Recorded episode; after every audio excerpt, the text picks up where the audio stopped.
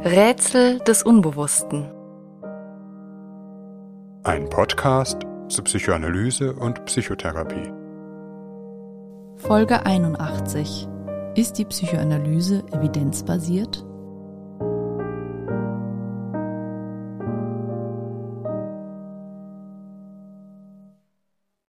Wissenschaftliche Forschung im Bereich der Psychotherapie ist keineswegs etwas für den akademischen Elfenbeinturm.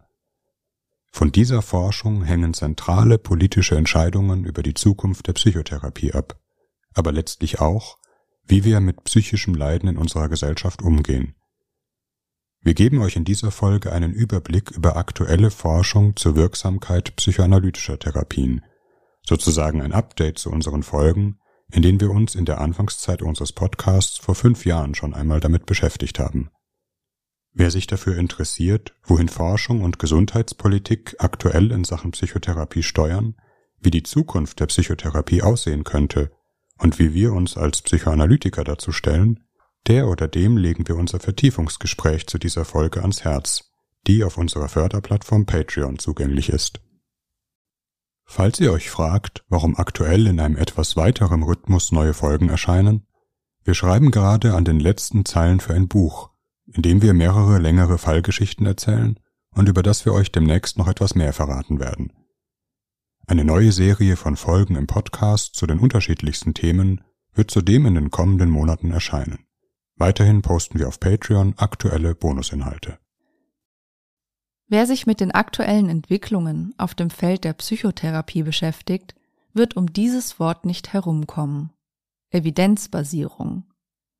Wie in anderen Feldern der Medizin, so sollen auch psychotherapeutische Methoden nur dann zur Anwendung kommen, wenn sie in wissenschaftlichen Studien ihre Wirksamkeit nachgewiesen haben. Lindert eine therapeutische Methode wirklich psychisches Leid? Ist diese Linderung auch nachhaltig? Dies ist die Bedingung, damit ein Verfahren von den gesetzlichen Krankenkassen anerkannt wird und in den entsprechenden Leitlinien empfohlen. Wir wollen in dieser Folge davon absehen, den Begriff der wissenschaftlichen Evidenz zu diskutieren, der durchaus vielschichtig und kontrovers ist. Wir wollen uns stattdessen mit einem der häufigsten Vorurteile gegenüber der Psychoanalyse auseinandersetzen, nämlich, dass es keine wissenschaftlichen Belege für ihre Wirksamkeit gäbe. Psychoanalyse wirke nicht über den sogenannten Placebo-Effekt hinaus, also ein meist nicht nachhaltiges Gefühl subjektiver Besserung, das sich alleine dadurch einstellt, dass ein Patient das Gefühl hat, es werde sich um ihn gekümmert, egal ob dabei eine wirksame Therapie angewendet wird oder Scharlatanerie. Wir wollen in dieser Folge zeigen, dass dieser Vorwurf nicht dem aktuellen Stand der Psychotherapieforschung entspricht. Er entstammt der Zeit des sogenannten Schulenstreits in der Psychotherapie, in dem in den 1980er und 90er Jahren darum gestritten wurde, welche Therapiemethode die bessere sei. Verhaltenstherapie oder Psychoanalyse. Zwar gab es auch damals schon psychoanalytische Therapieforschung. Die Aufnahme der Psychoanalyse in die gesetzlichen Krankenkassen erfolgte aufgrund einer Reihe von empirischen Studien der Psychotherapieforscherin Annemarie Dürsen. Dennoch hatte die Psychoanalyse in diesen Debatten einen schweren Stand, da sie nur auf eine geringe Zahl an modernen Wirksamkeitsstudien verweisen konnte, während es zahlreiche Belege für die Wirksamkeit verhaltenstherapeutischer Verfahren gab, die obendran eine viel kürzere Therapiedauer beanspruchten. Bis heute gibt es, durchaus auch von Seiten der Gesundheitspolitik, den Wunsch, die Sitzungskontingente für Psychotherapie zu kürzen etwa auf maximal 50 Stunden zu beschränken, womit vor allem psychoanalytische Therapien eine erhebliche Einschränkung erfahren würden. Was gibt es aus der Perspektive der Wissenschaft hierzu zu sagen?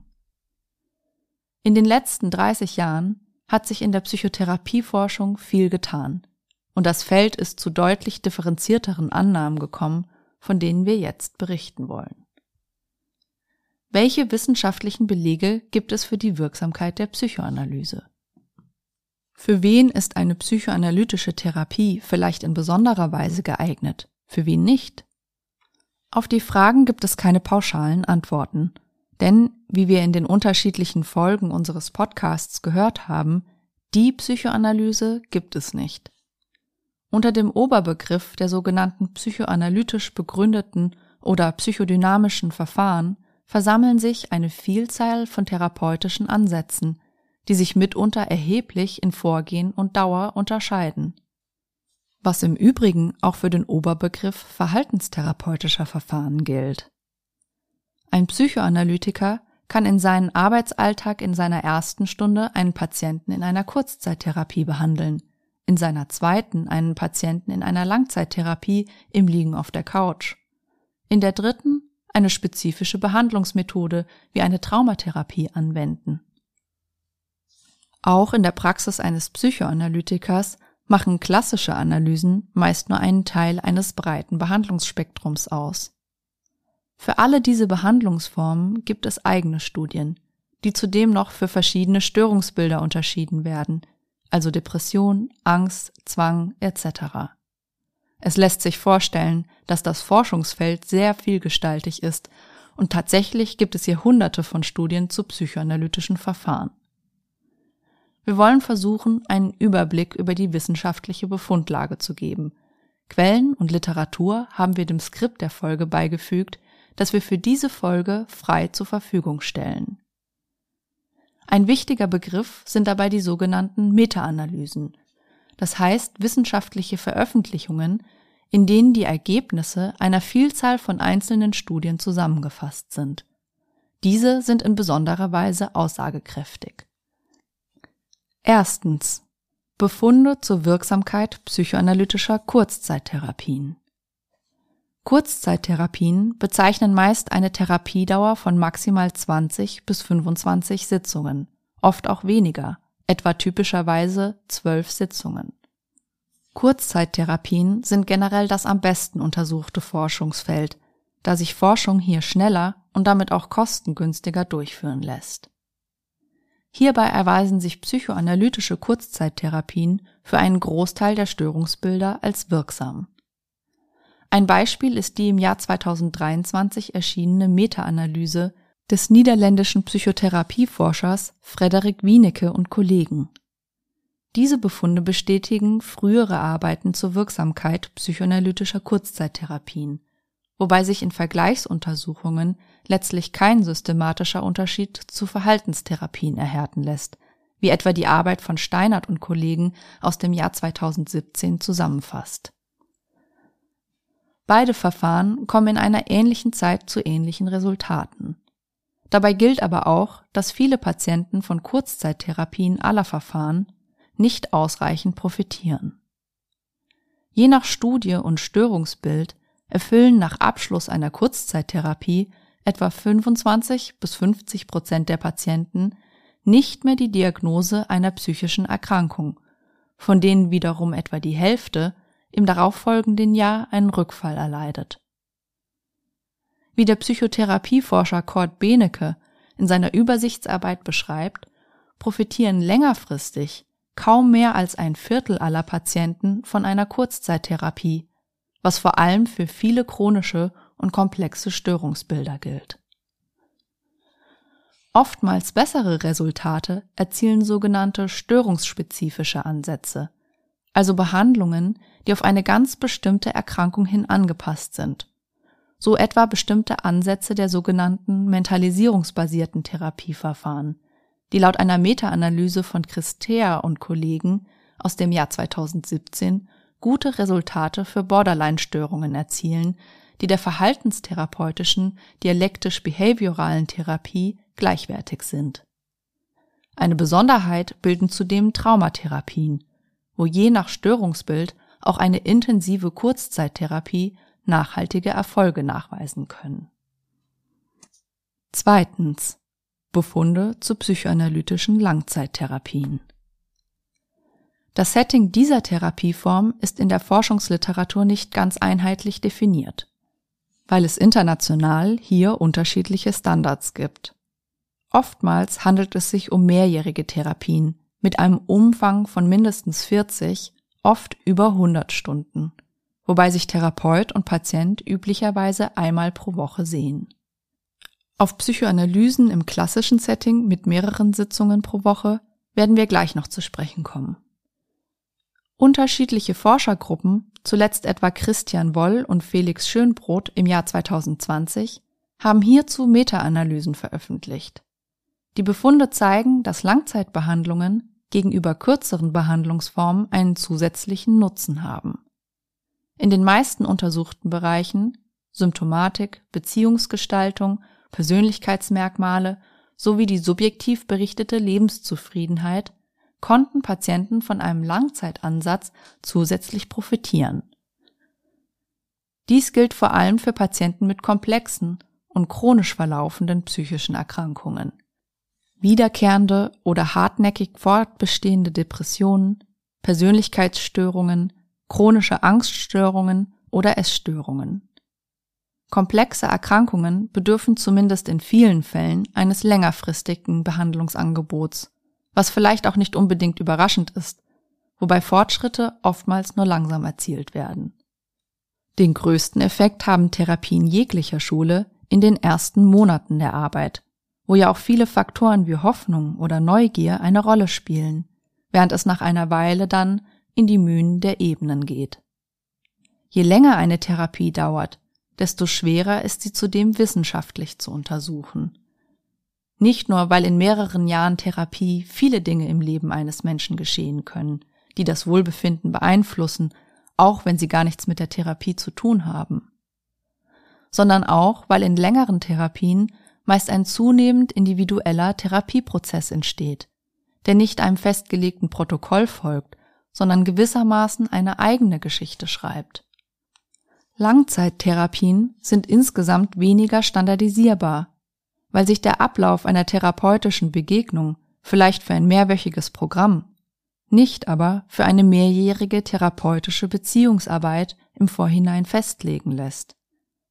Das bedeutet aber nicht, dass sich der Nutzen von Langzeittherapien nicht auch in messbaren Ergebnissen festhalten lässt.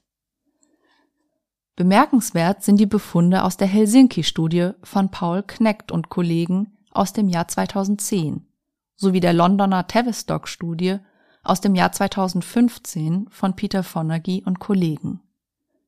Hier wurden zwei Gruppen von chronisch depressiv erkrankten Patienten untersucht, die einmal mit einer psychoanalytischen Kurzeit und einmal mit einer Langzeittherapie behandelt wurden. Unmittelbar nach Therapieende waren zwischen Kurz- und Langzeittherapie keine bedeutenden Unterschiede feststellbar. Beide konnten die Beschwerden in einem ähnlichen Ausmaß verbessern.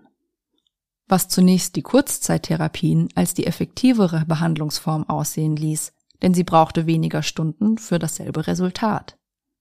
Befragte man die Patienten aber jeweils drei Jahre, nachdem sie ihre Therapie beendet hatten, so ergaben sich deutliche Unterschiede.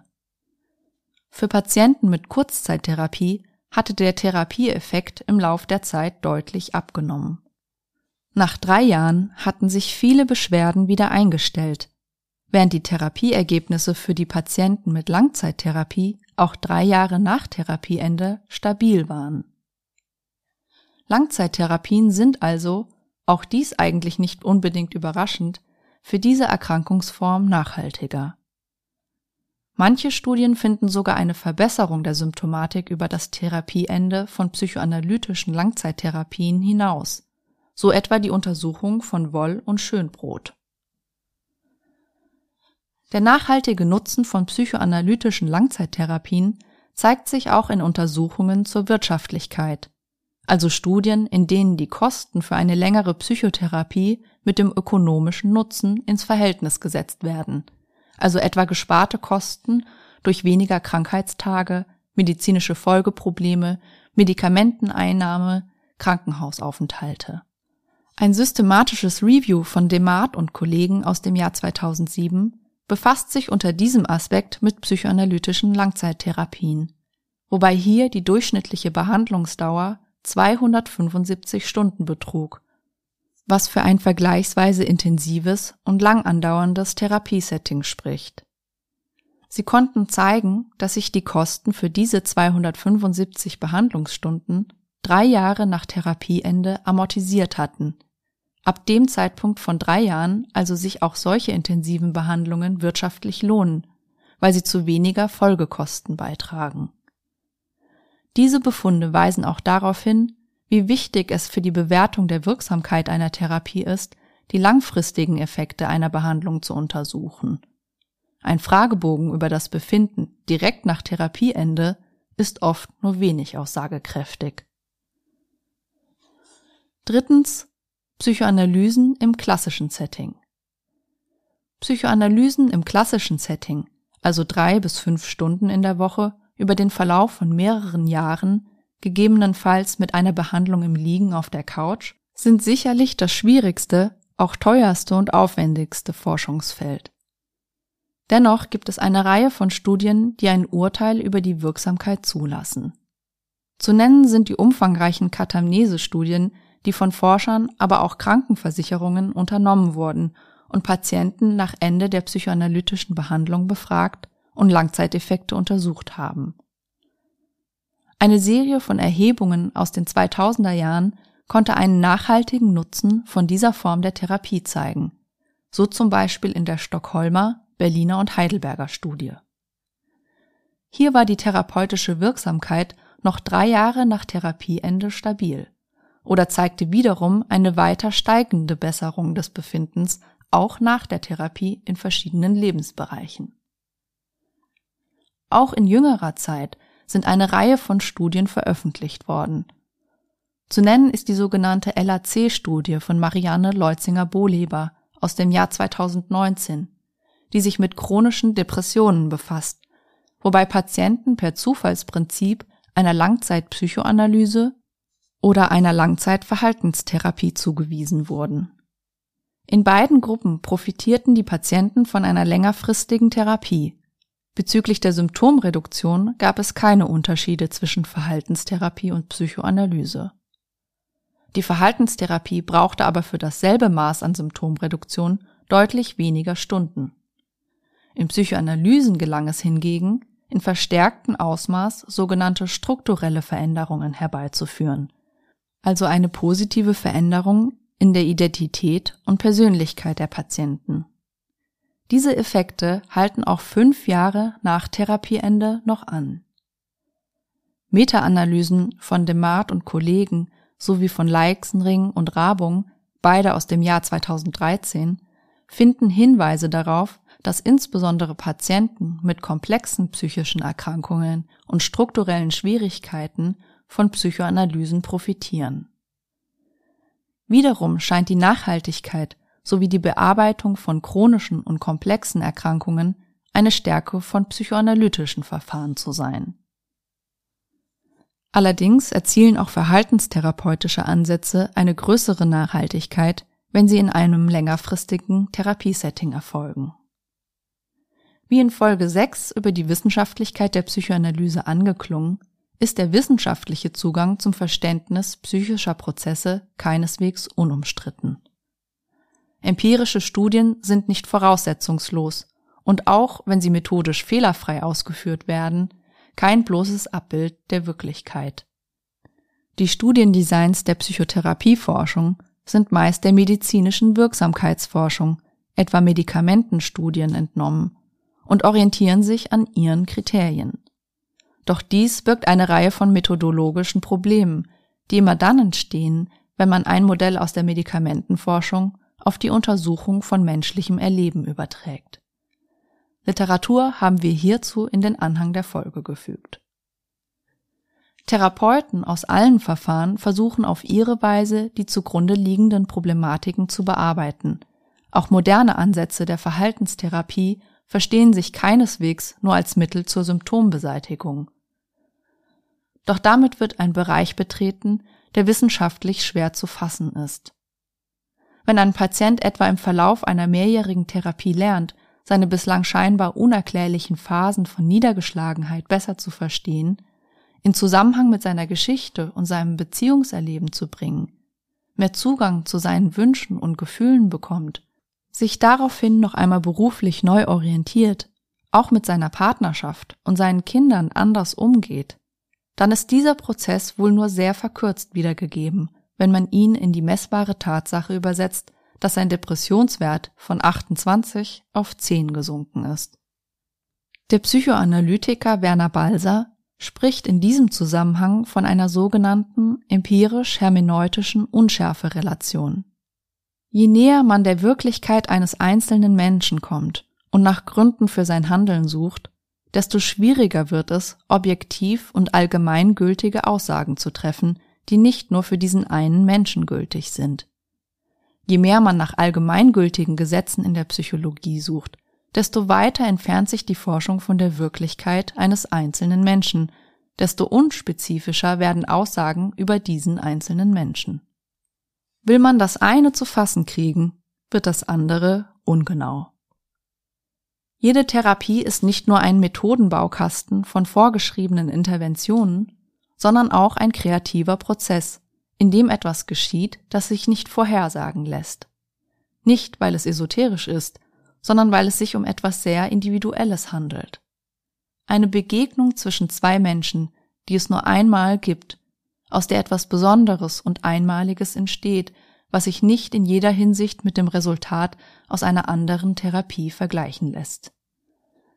Solange wir es in einer Psychotherapie mit individuellen Menschen zu tun haben, wird es immer auch dieses Moment an Besonderheit und des Einmaligen geben, etwas, das sich nicht messen, von dem sich vielleicht nur erzählen lässt. Denn messen kann man nur, was es mehrmals gibt, was sich vergleichen lässt, was sich also in einer gewissen Hinsicht gleicht. Das bedeutet nicht, dass Forschung sinnlos wäre. Sie ist gewissermaßen das Beste, was wir tun können. Aber es ist doch zugleich wichtig, im Auge zu behalten, dass sie nur einen Ausschnitt einer komplexen Realität erfasst. Psychoanalytiker haben eigene wissenschaftliche Verfahren, die versuchen, die Problematik und Veränderung im Verlauf einer Therapie differenziert abzubilden, so etwa die sogenannte operationalisierte psychodynamische Diagnostik OPD oder die Reflexionsfähigkeitsskala.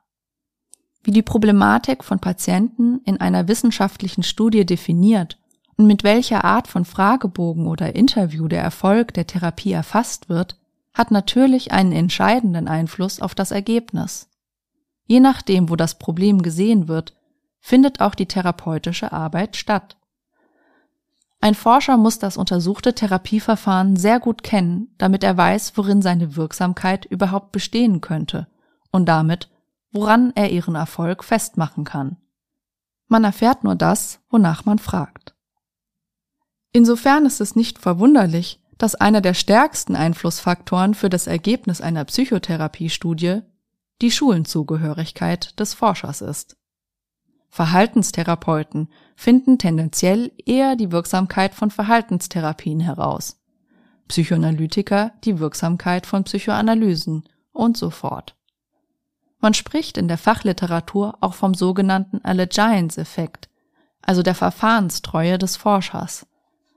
Dabei muss es sich nicht um böswillige Manipulation handeln. Dieser Einfluss ist durchaus begründet und verständlich. Denn wer sich in seinem Gebiet auskennt, weiß, wie das Verfahren funktioniert, welche Beschwerden es zum Gegenstand hat, woran man seine Wirksamkeit festmachen kann und wie man am besten Studien in diesem Sinne gestaltet. Ein Herzchirurg wird eben auch besser wissen, woran man eine erfolgreiche Herz-OP erkennt, als ein Lungenfacharzt und umgekehrt. Das Problem ist nur, wenn Herzchirurgen anfangen, die Arbeit von Lungenärzten anhand ihrer eigenen herzchirurgischen Maßstäbe zu bewerten. Zuletzt noch einmal zu dem Thema des Wirksamkeitsvergleichs verschiedener Verfahren. Wie an verschiedenen Stellen angeklungen, besteht der häufigste Ringkampf in der Psychotherapieforschung zwischen verhaltenstherapeutischen und psychoanalytischen Verfahren. Moderne Ansätze wie die verhaltenstherapeutische Schematherapie oder die psychoanalytische mentalisierungsbasierte Therapie versuchen, verschiedene Aspekte zu integrieren. In der gelebten Praxis können sich die Unterschiede der Verfahren, wie die berühmte Studie von Stuart Ablon und Enrico Jones aus dem Jahr 1998 zeigt, mitunter sehr verschwimmen. Dennoch handelt es sich bei Verhaltenstherapien und psychoanalytischen Verfahren um unterschiedliche Ansätze mit differenzierten Herangehensweisen und unterschiedlichen Menschenbildern und Denkweisen. Mit Ausnahme einiger spezifischer Störungsbilder gilt das, was der amerikanische Psychotherapieforscher Bruce Wampold in seiner berühmten Arbeit zusammenfasst. Jede Form von Psychotherapie ist wirksam, wenn sie bestimmten seriösen Grundsätzen folgt und auf eine professionelle Weise und von einem motivierten Therapeuten ausgeführt wird. Trotzdem sind nicht alle Verfahren gleich. Wahrscheinlich bilden die Unterschiede therapeutischer Schulen auch die unterschiedlichen Zugänge zu psychischem Leiden ab, die Menschen unterscheidet. Wenn sich in einer Gesellschaft Mentalitäten und Einstellungen ändern, verändert sich auch Psychotherapie, wie wir in unseren Folgen über die Geschichte der Psychoanalyse gehört haben. Jede Epoche hat ihre präferierte Form der Psychotherapie. Aber das gilt vielleicht am Ende auch für jeden Menschen. Für den einen Menschen ist ein eher pragmatischer Ansatz passend, indem er Techniken zum Umgang mit Symptomen erwirbt. Für einen anderen Menschen ist es unerlässlich, sich mit seiner Biografie zu beschäftigen, weil er etwas aus seiner Lebensgeschichte auf dem Herzen hat, was Gehör finden muss. Ein Mensch spricht sehr gut auf intensives Arbeiten in der therapeutischen Beziehung an, in der vor allem das emotionale Erleben im Zentrum steht. Für einen anderen Menschen ist es wichtig, sich vor allem an rationalen und kognitiven Prinzipien zu orientieren, für wieder einen anderen alles zusammen. Im Übrigen ist die Passung zwischen Therapeut und Patient ein größerer Erfolgsfaktor als die Frage des Therapieverfahrens. Zudem gibt es viele Einflussfaktoren auf den therapeutischen Erfolg, die durch eine Psychotherapie nur bedingt beeinflussbar sind, etwa das soziale Umfeld eines Patienten. Nach vielen Jahren des Streits um die Frage, welche Therapie die vermeintlich beste und wirksamste ist, weisen die wissenschaftlichen Befunde darauf hin, dass kein Verfahren eine solche überlegene Position beanspruchen kann. Es gibt in der Psychotherapie kein Antibiotikum. Die durchschlagende Therapie, die allen bisherigen Heilungsversuchen überlegen ist. Und vielleicht ist das auch notwendig so, denn am Ende ist es gerade eine Vielfalt an therapeutischen Zugängen, die der Vielfalt unseres psychischen Lebens am besten entspricht.